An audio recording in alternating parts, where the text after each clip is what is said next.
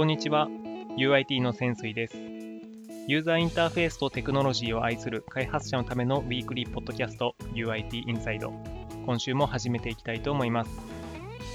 今回は先月 Node.js のコアコラボレーターになった上野さんをお呼びしてお話を聞いていきたいと思います。よろしくお願いします。よろしくお願いします。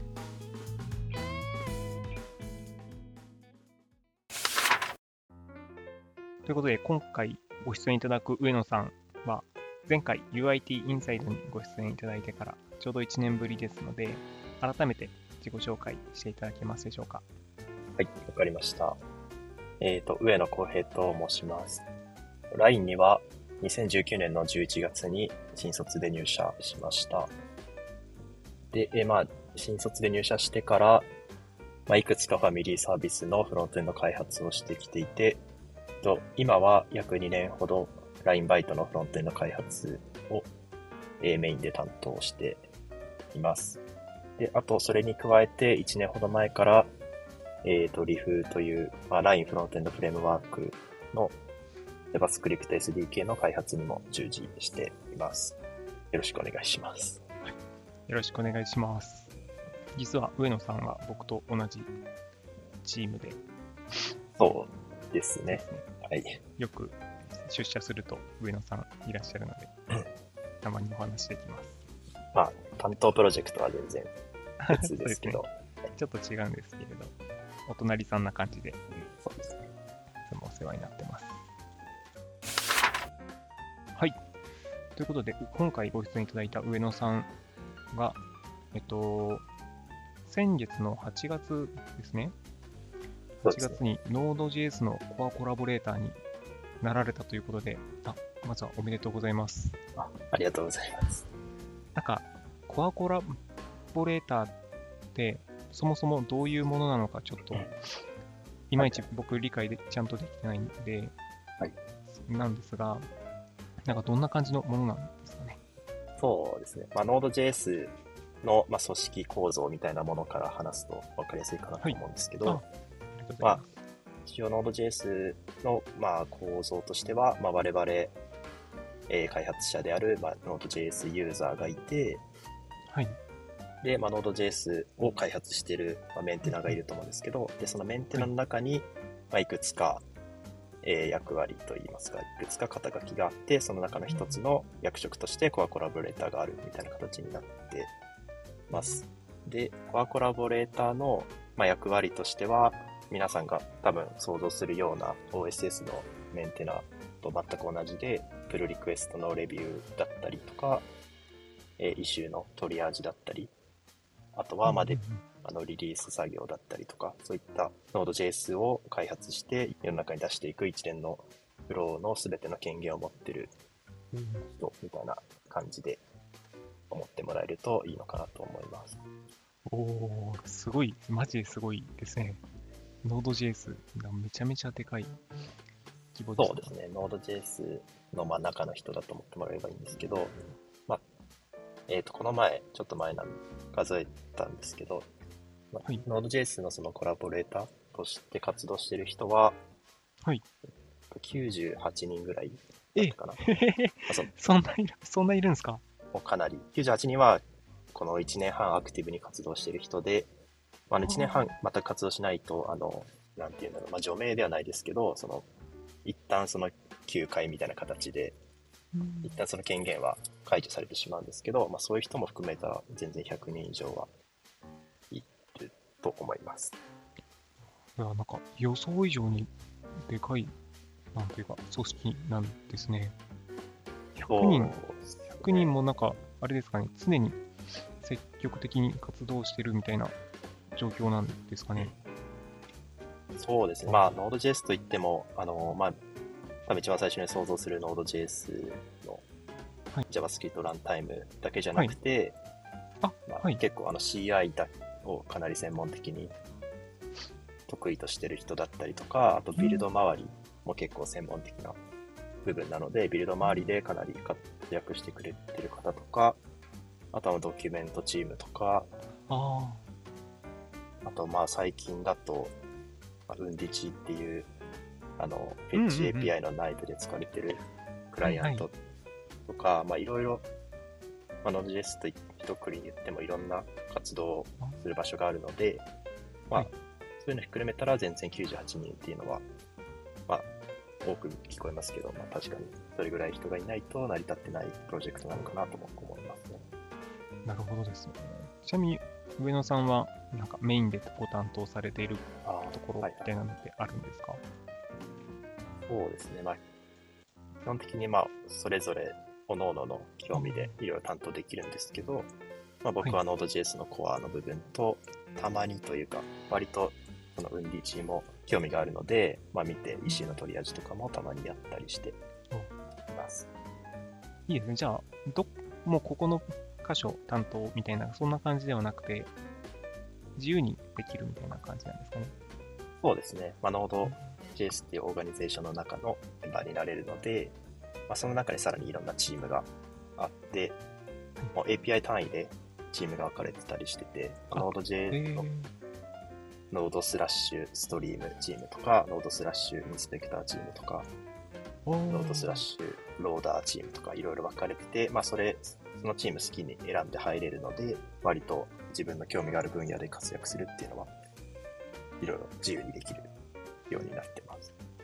いいですね。なんか、それはめちゃめちゃ面白そうですね。なんか、ちょっとコアのところ疲れてきたな、みたいになったら、こう、ウンディチって最近出てきたコアライブラリみたいな感じの認識なんですけれど、そんな感じですよね。そうですね。Node.js 本体に Fetch API が入ったのが結構最近なので、うん、日の目浴びたのは結構最近だと思います。あ、そもそも今までって、フェッチライブラリみたいなのってコアに入ってない？あはいはい、入ってなくて、なるほど。まあ、Node-Fetch っていうサードパーティーのパッケージとかがあったりしてたんですけど、ああ、確かに。それは使ったかもしれそう Node.js のこの方針として、その Web との互換性を持たせようみたいな流れの一つとして、あの、コアに HAPI を生やすみたいなのも、みたいな流れがありました。ない。ウンディチ最近も話題になったので、結結構興味があります。面白そうです。 undici はかなり、あの、 issue が溜まってるというか、あまりアクティブに開発してる人がどうしても少なくなってしまってるので、結構 good first issue とかも溜まってるので、割と、まあなんかちょっと興味があれば、 contribute してみようみたいな人にとっては、結構、うん、ハードルが低いプロジェクトなのかなと思ってます。おーありがとうございます。なるほど。結構じゃあ、Node.js のいろんなライブラリとかを管理、開発する人みたいなの感じの位置づけなんですかね。そうですね。ちなみに、コアコラボレーターに推進するみたいな、推進されたみたいな感じの状況でしたよね。実践された。はい、そうです。あれですよね。今までじゃあ、Node.js に結構コミットしていって、そこで。結構その功績が認められて、すでにコアコラボレーターの人から推薦されたみたいな感じの流れなんですかね。そうですね。まあ、細かく言うと、ま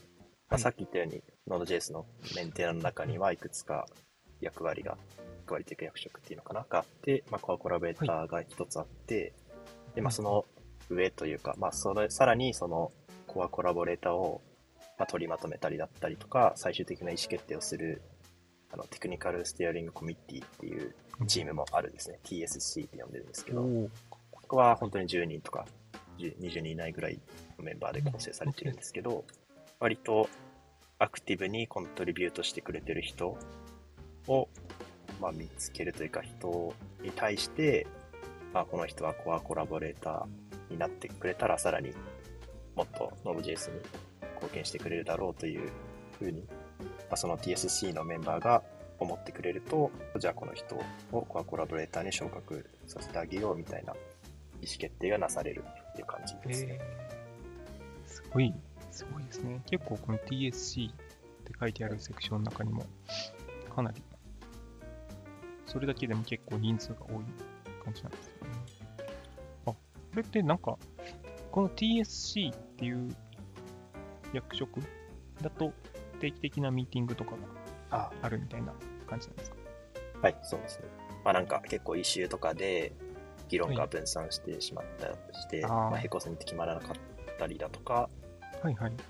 そういったのは結構 TSC で、まあ、まあ今オンラインですけど、会議して最終的な意思決定をするのが多いですね。会議の様子もまあ YouTube チャンネルでえ？公開されてるえー、知らなかった。Node.js の YouTube チャンネルがあるので、そこで、まあ、全ての会議はそこでライブストリーミングされてます。あ、本当ですね。Node.js テクニカルステアリング。おお。え、しかもなんか結構な頻度で配信。そうですね。2日に1回くらいの頻度で配信してますね。まあ、いろんなチームが会議してる様子を配信してますね。結構じゃあここを見たらどんな感じで Node.js 運営が進められているのかみたいなの。うん、かなり勉強になりますね。僕もたまに見てるんですけど、まあ、なんか Node.js に限らず、まあ、こういう大きな組織で意思決定を下す流れとかディスカッションのやり方みたいなのはかなり勉強になりますね。こんなでかかったら意思決定取るの本当に難しそう。そうですね。なんとなく理解できました。ありがとうございます。コアコラボレーターの上野さんにちょっと聞いてみたいんですけれど、あの、OSS がどうやって成り立ってるのかちょっと僕、いまいち理解できていなくて、コラボレーターになるとなんか、お金とか、そういう報酬みたいなのってもらえたりあするんですかね？えーまあ、もらえる OSS もあると思うんですけど、まあ、Node.js はそういう稼働に対する金銭的な対価は僕の知る範囲ではないですね。まあ、だから、それもののの、うんボランティアという言い方が正しいかわからないですけど、まあ、そういう使命感とかでやっていたりだとか、まあ、あとは、あその企業には属しているけど、その企業でのフルタイムの仕事内容は Node.js の開発みたいな人もいて、まあ、それこそ TSC メンバーのレッドハットかな、レッドハットに所属している方とかはフルタイムでなるほど。Node.js の仕事をして、で、そのレッドハットからお金をもらってるみたいな活動してる人もいますね。フリーランスで活動して、まあ、空いた時間でうん Node.js もやってるよみたいな人も全然いますね。はいはいはいはい。こう上野さんの場合は、どの時間に こういうのってやられるんですか？はい。僕は結構、業まあ、業務と関係ないことが多いので、まあ、プライベートの時間にバグ見つけて、バグ原因調査して修正みたいなのはやってました。ただとはいえ、その LINE が裁量労働制を採用してくれているので、まあ結構その日中の間とかも、まあ必ずしも業務とは関係ないことでも裁量労働ということでやってもよかったので、業務中もたまに一周見たりとかはしています。あとはリフの話につながってくるんですけど、はい。リフ、リフのデバッグツールを開発するときに、はいはいはい。リフインスペクターって呼んでるんですけど、あの、それの実装の参考として、Node.js の Node インスペクトっていう、まあ、うん API があるんですけど、そこの内部実装を結構参考にして見てたので、まあ、それは業務の一環として読んでたので、まあ、結構その中でバグを見つけて、プルリクエストを送るみたいなこともやってましたね。おおいいですね。なんか、LINE ならではですね。裁量労働制だからこそ。へええ、ちなみに、Node.js インスペクターって、なんかは、ブラウザ関連とかではなくて、ランタイムの inspector みたいな。そうです。 Node space inspect space index JS とかってやると、まあ、デバッグモードっていうのですかね。まあ、デバッガーが立ち上がっていて、Chrome デブツールでコンソールの出力を見たりとか、ブレイクポイントを設定 Chrome したりとかデブツ。ールって見れる。あ、そうなんですね。あ、じゃあまさに LIFF inspector と似たような機能を持っている感じですね。ああ、ごめんなさい。 Node space inspect space index JS だと、あそうですね、Chrome デブツールで Node.js のブレイクポイント設定したりとかもできるし、あとまあその、ぜひあの、ドキュメントを読んでいただきたいんですけど、Node inspect の CLI 上でもブレイクポイントを設定したりとか。えすすごい。ええレイクポイントそれめっちゃすごいですね。いきます。適当にノードインスペクト、インデックス JS とかってやってもらえれば。おうデバッガー立ち。おうなんか早速ブレイクしました。あ、ブレイクしました。これで Chrome、コロン slash slash、inspect っていう URL を開くと、はいはいはい。このリモートターゲットのところに、おういますね。あはい、それをクリックすると、Chrome でのツールが立ち上がって。ブレイクポイント設定したり、1行ずつ実行したりとか、できるようになってます。すえー、知らなかったです。こんな機能があるんです。そうですね、結構。通常の Web のデバッグと同じ体験を Node.js でもできるみたいな形になって。ます。うんうんうん。うんこれのリフ版がちょうどこ今年でしたよね。はい、今年の4月のあ、4月。今年の4月にに出したリフインスペクター。あれすごい、あれすごい。便利ですよね。って、やっぱ、なんか、ちゃんとデプロイというか、リフのアプリの中でしか、ちゃんとリフブラウザで開いたときにしか発生しないようなバグ踏んだときに、どういう状況なんだろうみたいなのを見るときに、結構、今まで大変だったのが、リフインスペクターが出ると、もう直接つなげますもんね。すごい。はい、ありがとうございます。で、もう一点ちょっと僕から上野さんにまたお聞きしたいんですけれど、い。僕は全然なんか OSS 活動みたいなのを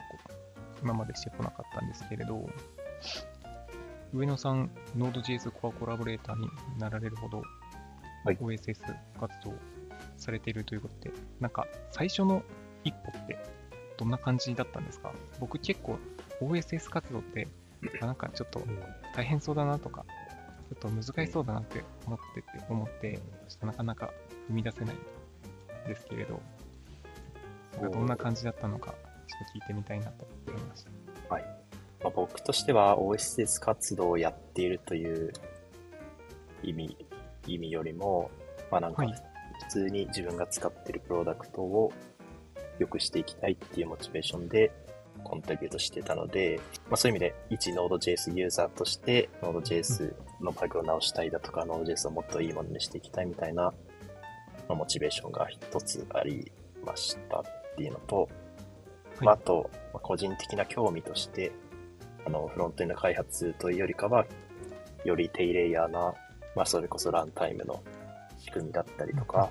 あまあ、コンパイラとか、そういうレイヤーの部分にも興味があったので、まあ、そういう意味で Node.js の中身にも結構昔から興味があったっていう、まずそれが背景としてありますね。おそのーそうですよね。まあ、今のが、まあ、Node.js に興味を持った背景なんですけど、まあでも割とそれはもう本当にエンジニアになった頃からなので、もう3年前とかからは全然興味はあったんですけど、まあただその興味あるだけで実際にコントリビュートするみたいなのはまだゆ夢のまた夢かなみたいに僕も思ってた時期はあったんですけど、うんまあ一つきっかけとしては、はい。まあなんか本当にコントリビュートすることって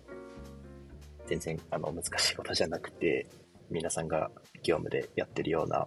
プルリクエストを出すみたいなフローと全く一緒なので、まあ、結構最初の一歩としてはコードをちゃんとローカルにクローンして手元でビルドを走らせてみたいなことをやってその後は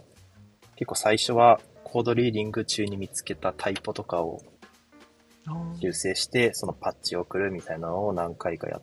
てましたね。うんうんうんうんまあ、なんかそれで、まあ、レビュー、まあ、レビューというレビューはないですけど、それでちゃんとアップロードをもらえて、マージされるみたいな一連の流れを何回か経験したので、まあ、そもそもその心理的なハードルみたいなものは割となくなってきてたと思います。おー最初はそういうタイプとか軽いとはい、ころから始めて全然、流れを学ぶ。その通りですね。うん。ドキュメントのタイプ修正とか、全然うんうんうん。まあ、それでもかなりコミュニティにとっては、Node.js にとってはすごくありがたい貢献になるので、まあ、特にドキュメントのか、ドキュメントってどうしてもあの、うん、古くなったりとか、うんうん。タイプがそのままになったりとかするので、そこを、まあ、いろんな人の命令見てもらって直してもらえるっていうのはすごく役立つことなので、なんかタイプを見つけたらまず、なんか臆せず、プルリクエスト出してみるっていうのはすごく一つ、あの、OSS 活動の立派な活動の一つだと僕は思いますね。なるほど。いいですね。なんかその、OSS 活動するぞって意気込むのではなく、自分が使っているものをああ、もちろん。良くしたいからっていうモチベーション、あそのスタンスやっぱ一番、なんというか自分の心理的ハードルを下げるし、はい、そうですねな。んかやってて楽しいなって、今聞いて思いましはい、もう本当になんかバグ、あとはなんかバグを見つけたときに、た。はい。バグ修正パッチを送るまではやらなくても全然よくて、なんかそのバグをちゃんと一周で報告してくれるだけでも、かなりあの、コミュニティとしては、とてもありがたい、それも一つの OSS 活動だと僕は思います。なるほどです。一はい周作るくらいだったら、プロリク投げるよりも全然、なんか再現、こうしたら再現しますみたいなのをバッと一緒にまとめるみたいなことですよね。はい。うんうん、いいですね。あ、ちょっとそれ、まずはそういうところからちょっとやってみたい。やってみたいですね。ぜひ、もし、まあ、ノードですね、興味があるんだったら、そういうところから始めるとすごく入りやすいと思います。で、僕の場合は、なんか、まあ、それは、まあ、結構簡単にできたんですけど、結構そこから先というか、じゃあそこから先で、まあ、なんか、バグ修正したりとか、まあ、リファクタリングしたりとか、機能を実装したりするみたいなフェーズになかなかどうしても、ここまではできないな、みたいなうん。ふうに思ってる時期がずっとあったんですけど、まあ、なんかある日、そのツイッターで、はい。まあ、僕がコラボレーターになるずっと前からもう一コラボレーターとして活躍されていた、まあ、バチ大二郎さんという方がいらっしゃるんですけど、はい。その方が、まあ、ツイッターで、ノードですね、興味があって、コントリビュートしてみたい方がいれば、あの、サポートするので連絡してくださいみたいなツイートをされていたので、まあ、まさに僕だなと思ったので、まあ、DM して、まあ、そこで、その後軽く1時間ぐらい、実際にオンラインで会話して、はいはい。まあ、実際にその、まあ、コラボレートとして活躍されている方から、こういう活動をしていった方がいいんじゃないかとか、こういうところから始めると、次につながりやすいみたいな話をしてもらったので、結構それはかなり自分の中でも、はい、一つの大きな飛躍だったなと思ってますね。それがなかったら全然、ここまでコラボ、コントリビュートはできてなかったので、すごく感謝してます。はいすごいいいですね。さそうですよね。最初サポートないと絶対僕も無理、無理ですね。踏み出せない。なんかあれですよね。もう僕はまだ新卒1年目ですけど、1年目最初の配属の時もそんな感じ。なるほど。いいそんな感じだったんで、なんか会社だったらメンターとかうんいるんで、何でも聞けるんでいいですけれど。確かに、オンボーディングしてもらえるけど、OSS の場合は、まあ一応ドキュメントはあるんですけど、ね、なかなか実際にコードを書き換えるところまでははい難しいと思うんですけど、そうです。まあ結構そことか、まあ、僕がコントリビュートしていく中で、最初の一歩として最適なタスクだったなと思ったこととしては、あの、まあ、テストを書くっていうところがすごく最初の一うん歩として最適だなと思いました。まあもちろんワッチさん、ワッチさんにもアドバイスいただいて、全く同じことアドバイスいただいたんですけど、はい。あの、Node.js はテストのカバレッジを毎日取っていって、それをウェブページで公開してるんですけど、カバレッジ .nodejs.org っていう URL であるんですけど、これの JS カバレッジを見てもらえると、カバレッジが少ない部分、なので、あのテストで網羅できていないところを見つけて、カバレッジを向上させる。だから、そのテストで網羅できてない部分を網羅するようなテストを新しく書いて、プルリクエストを送るみたいなのは、かなり、なんなら今でもやってるぐらいのうん。一つの活動ですね。まあこれをやると、テストを書くために API にも詳しくなりますし、あの、はいはいはいまあ、ちゃんと内部のコードを読んで、まあ、そこをちゃんと実行して網羅できるようなテストを書くので、すごく内部実装の勉強にもなるので、あの、すごくいいタスクだなと僕は思いました。確かに。いいですね。確かに。めちゃめちゃ第一歩として最適ですね。知識も深めれて。実装には影響しないから、あ、そうなんです。まあちょっと結構気軽にそうなんです。気軽に。うん。おーまあ、Node.js かなりテスト充実しているので、96%すごいですね。ね、網羅できているので、まあ、かなりカレッジで96%、マジで多いですね。まあなんでなんか、機能実装とかしても、まあテスト全部通ってるから、まあ大体壊れてないでしょみたいなのが、ちゃんと担保できてるので、機能開発も結構やりやすいんですけど、まあ一つ、これは、もし Node.js に興味があるんだったらやってみると、雑草。まずははい。タイポとか直してみる。プルリクとかバグイシューを作るとか、そういうところから始めて、次の一歩はテストを書いてみるって感じですね。そうですね。内部実装に興味があるんだったら、内部を読みつつテストを充実させて、あとは普通に僕の場合は、イシューを漁って直せそうなイシューをあ調査して、修正して、プルリクエストを送るみたいなのをやってました。あ、なんか結構これ、どの OSS 活動にも言えそうなまあ、そうですね。そうですね。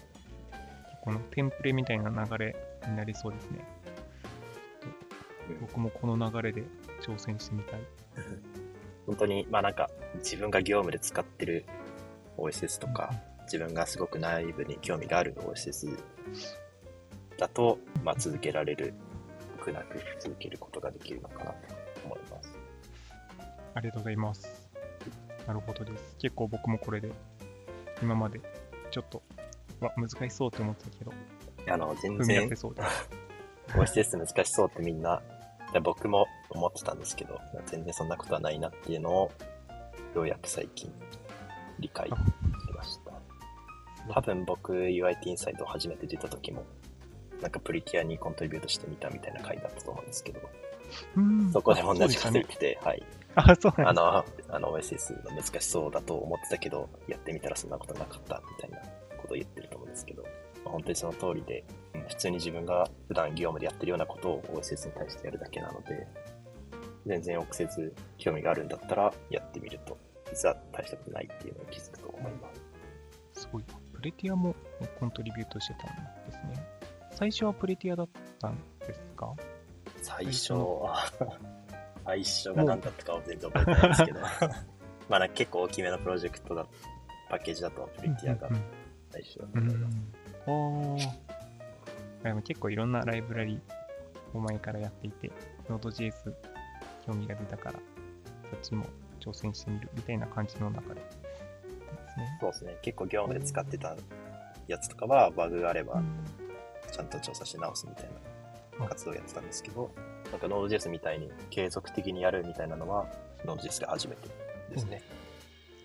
いいですね。ちょっと僕もこういう、普段使ってるライブラリでちょっと始めてみよう。ちょっと、Node.js はまだ、ちょっと規模でかすぎ。うん。まあ、ちょっと挑戦して。本当に自分が業務で使っててバグを見つけたら、うん本当に履修立てるだけでもすごく中の人にとっては役に立つので、うんうんうんうん。本当にそういうところも臆せずやってもらえると、さらにより良いものになっていくと思うし、まあ、自分のまあスキルの、スキル向上の一つにもなると思うので、ぜひやってみてほしい。ありがとうございます。なんか、すごくめっちゃそれって重要だなって、今改めて思ったので、ちょっとそれはまず、第一歩として踏み出してみようと思います。もし Node.js に興味があれば、僕に聞いてくれれば、あ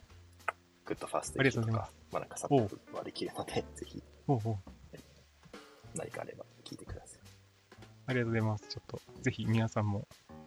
上野さんにあぜひ何か興味がある方、ぜひ、はい ありがとうございます。はい。今回は Node.js のコアコラボレーターになった上野さんにお話を聞いてまいりました。LINE のフロントエンド組織 UIT では、このような技術的なキャッチアップを日々行っています。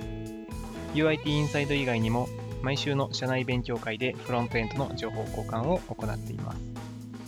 今後も UIT インサイドを通じてこのような情報を外部に発信していけたらと思います。最後に、現在 LINE 株式会社では新卒、中途採用ともに大募集しています。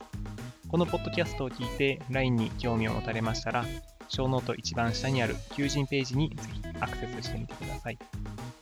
それでは、上野さん、今日はありがとうございました。ありがとうございました。